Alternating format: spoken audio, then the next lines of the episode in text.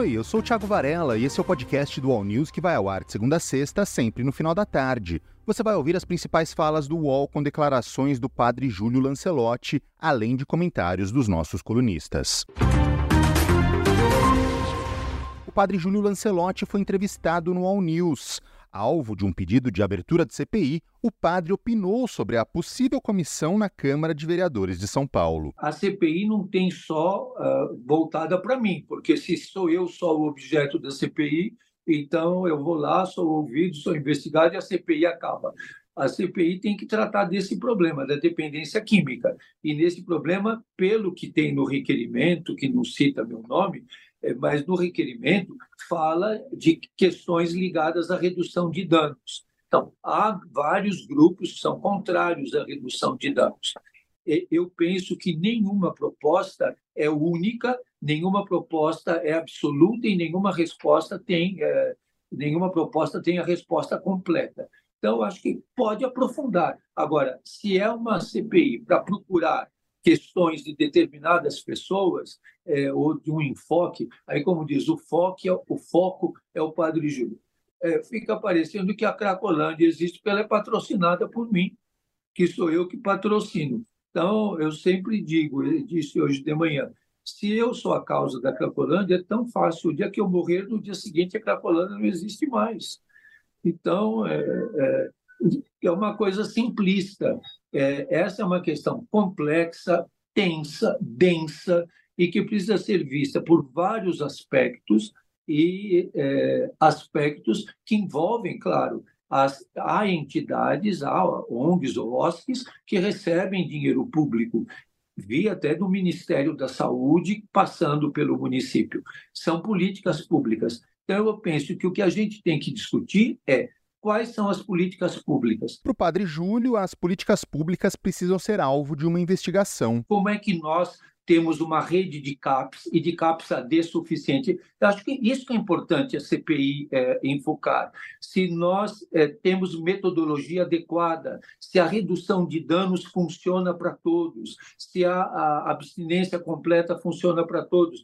Eu, desde ontem, estou tentando internação de, de pessoas da rua que me pedem que querem ser é, internadas. A gente não consegue, não consegue vagas disponíveis, não consegue o atendimento por é, psiquiatras, por pessoas que atuem na questão do sofrimento mental, da saúde mental. Um dos aspectos importantes que a gente deveria de, de, enfocar é como fazer a prevenção. Como é que nós vamos fazer a prevenção? Com uma rede de CAPs suficiente na cidade.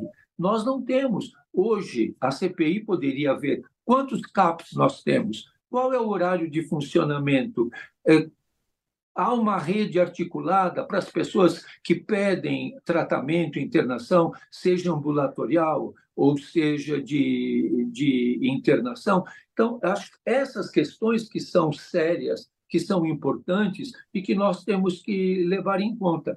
Claro, ver se os recursos públicos da saúde estão canalizados de maneira adequada para atender a população. O padre Júlio também deu sua opinião sobre como acabar com o problema das drogas no centro de São Paulo. Olha, nós teríamos que olhar, por exemplo, questões muito práticas. Como é que a droga chega nesses lugares? É, por exemplo, a área ali da luz é cercada toda ela pela polícia militar e pela Guarda Civil Metropolitana. Ainda assim chega. Quem, como é que chega? Então, é, o problemas complexos não têm soluções simples. Esse ano que passou, é, quantas operações a própria imprensa, o próprio OL cobriu? Quantas operações militares? Quantos traficantes foram presos? E continua. Quer dizer, proliferou, tem muito mais gente. É, aonde está? E depois tem uma coisa que sempre eu digo, Thales: aquela área toda monitorada por câmeras as câmeras não dão conta de perceber como é que isso está acontecendo. Se você olha lá hoje, diminuiu ou aumentou? Então, eu acredito que a gente tem que ir nesse, nessa questão, não ficarmos nos efeitos, que a gente fica no que aparece, no aparente. Então, muda o chamado fluxo para cá, muda para lá, os comerciantes são prejudicados, há prejuízo, há lojas saqueadas, por que, que tudo isso acontece? E como enfrentar todas essas questões de maneira é, segura, firme, com processo, com uma metodologia e com resultados. Nós precisamos, e o que a população quer acreditar, se é eficaz ou não é eficaz, nos resultados. Hoje, todas as pessoas da cidade que têm parentes, filhos, irmãos, é, companheiras, companheiros que são dependentes químicos, sabem como é difícil lidar com essa questão, sabe como é difícil encontrar socorro para essa questão. Eu vejo é, em muitas áreas as famílias desesperadas. Aonde eu vou achar socorro? Aonde eu vou encontrar uma resposta? Para o Leonardo Sakamoto, a CPI quer excitar os eleitores de extrema-direita em um ano de eleições municipais. Não é necessário ser nenhum especialista, analista político, para perceber que a CPI que mira o julho é um ato de eleição municipal, né? a eleição que vem em outubro. Né? Em parte, é claro, pode-se imaginar atingir o próprio Guilherme Boulos, né? que é o principal adversário do prefeito Ricardo Nunes a eleição municipal, Boulos, que é muito próximo do Júlio, mas também tem uma questão mais de fundo nessa história, né? Você tem uma questão de que uma parcela da população vai ter orgasmo ao ver o Júlio sendo linchado em praça pública. Né? O, poucas coisas mais incomodam mais quem anda com uma Bíblia embaixo do braço só por propaganda de retidão pessoal ou por uma tentativa de controle político de terceiros, quando, é, mas que essas pessoas, é claro, não desejam ver em prática as palavras transformadoras do Evangelho, né? É, quando eles, é, quando alguém expõe né, como o Júlio, né, o, através do próprio trabalho dele, o comportamento desses neofariseus, desses hipócritas. Né? O padre Júlio dedicar a vida dele é, aqueles do que o resto da sociedade trata como lixo, como a população em situação de rua, como os dependentes químicos, né? É um lembrete da hipocrisia daqueles que enchem a boca para falar de solidariedade, né? Que tá, a solidariedade é essa que está presente nas sagradas escrituras do cristianismo, mas tem medo de colocá-las em prática ou não quer colocar essa solidariedade em prática, né?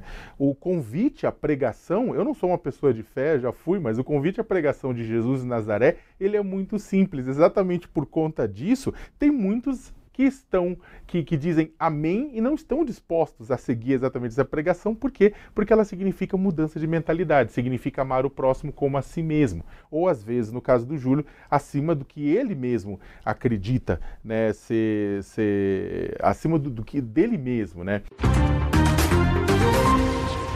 Presidente do TSE, Alexandre de Moraes, afirmou que a investigação sobre os atos golpistas de 8 de janeiro no ano passado revelou um plano para enforcá-lo na Praça dos Três Poderes, em Brasília.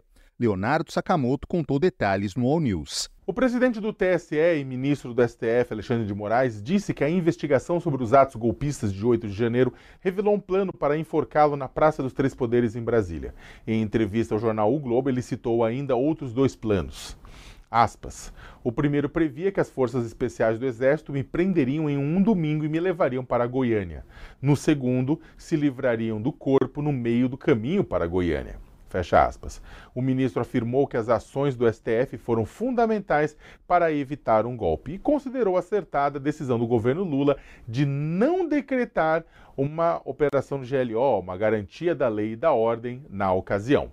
O ministro disse que a investigação revelou que o plano dos campistas em frente aos quartéis era ir a Brasília, invadir o Congresso e ficar até que houvesse uma GLO para que o exército fosse retirá-los de lá.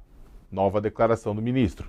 Eles tentariam convencer o exército a aderir ao golpe, o que mostra o acerto em não se decretar a GLO, porque isso poderia gerar uma confusão maior. Fecha aspas. Alexandre de Moraes avaliou também que o problema começou com os radicais reunidos em frente a quartéis generais. Na opinião dele, foi um erro muito grande das autoridades deixar aquelas pessoas permanecerem na frente dos quartéis. Segundo ele, isso é um crime e agora não há mais dúvida disso. E criticou a postura da Polícia Militar do Distrito Federal. Aspas novamente. Afirmo sem medo de errar, não precisaria de 100 homens do batalhão de choque para dispersar aquilo. Thales Faria comentou o assunto. Vindo da boca do ministro, isso daí tem é, duas, é, uma consequência e uma informação importante. A informação importante é o seguinte: o ministro não disse isso à toa, ele está informado. E isso está dentro da apuração da Polícia Federal e dele, das apurações que eles fizeram.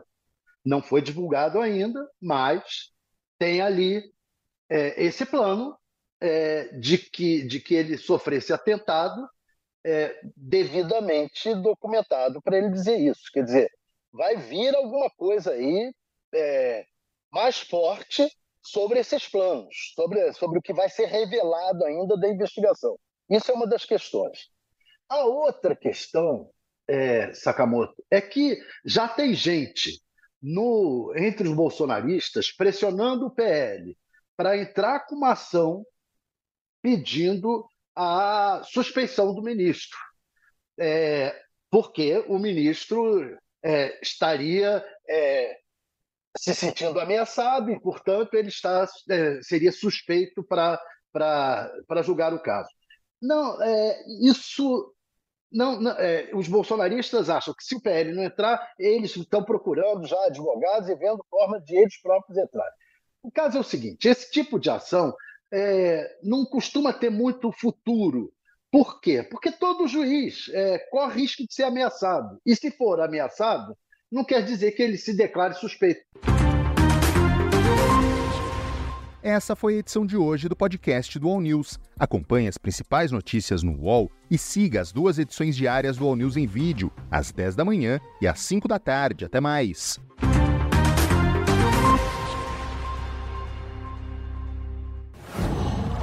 哇哦！